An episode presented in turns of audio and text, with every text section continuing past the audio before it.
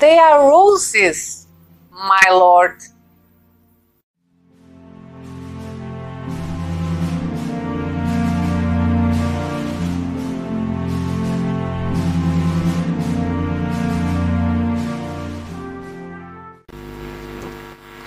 These are roses, my lord.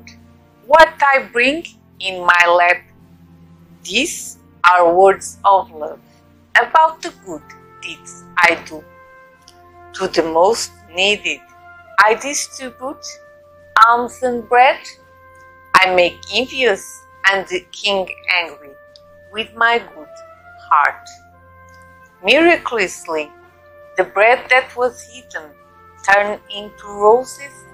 King Don Diniz was surprised. I shut up pity and devious minds. In a legend recorded on paper, I didn't worry about the expenses of the royal treasury, so the people proclaimed me Holy Saint Isabel, the Queen of Portugal.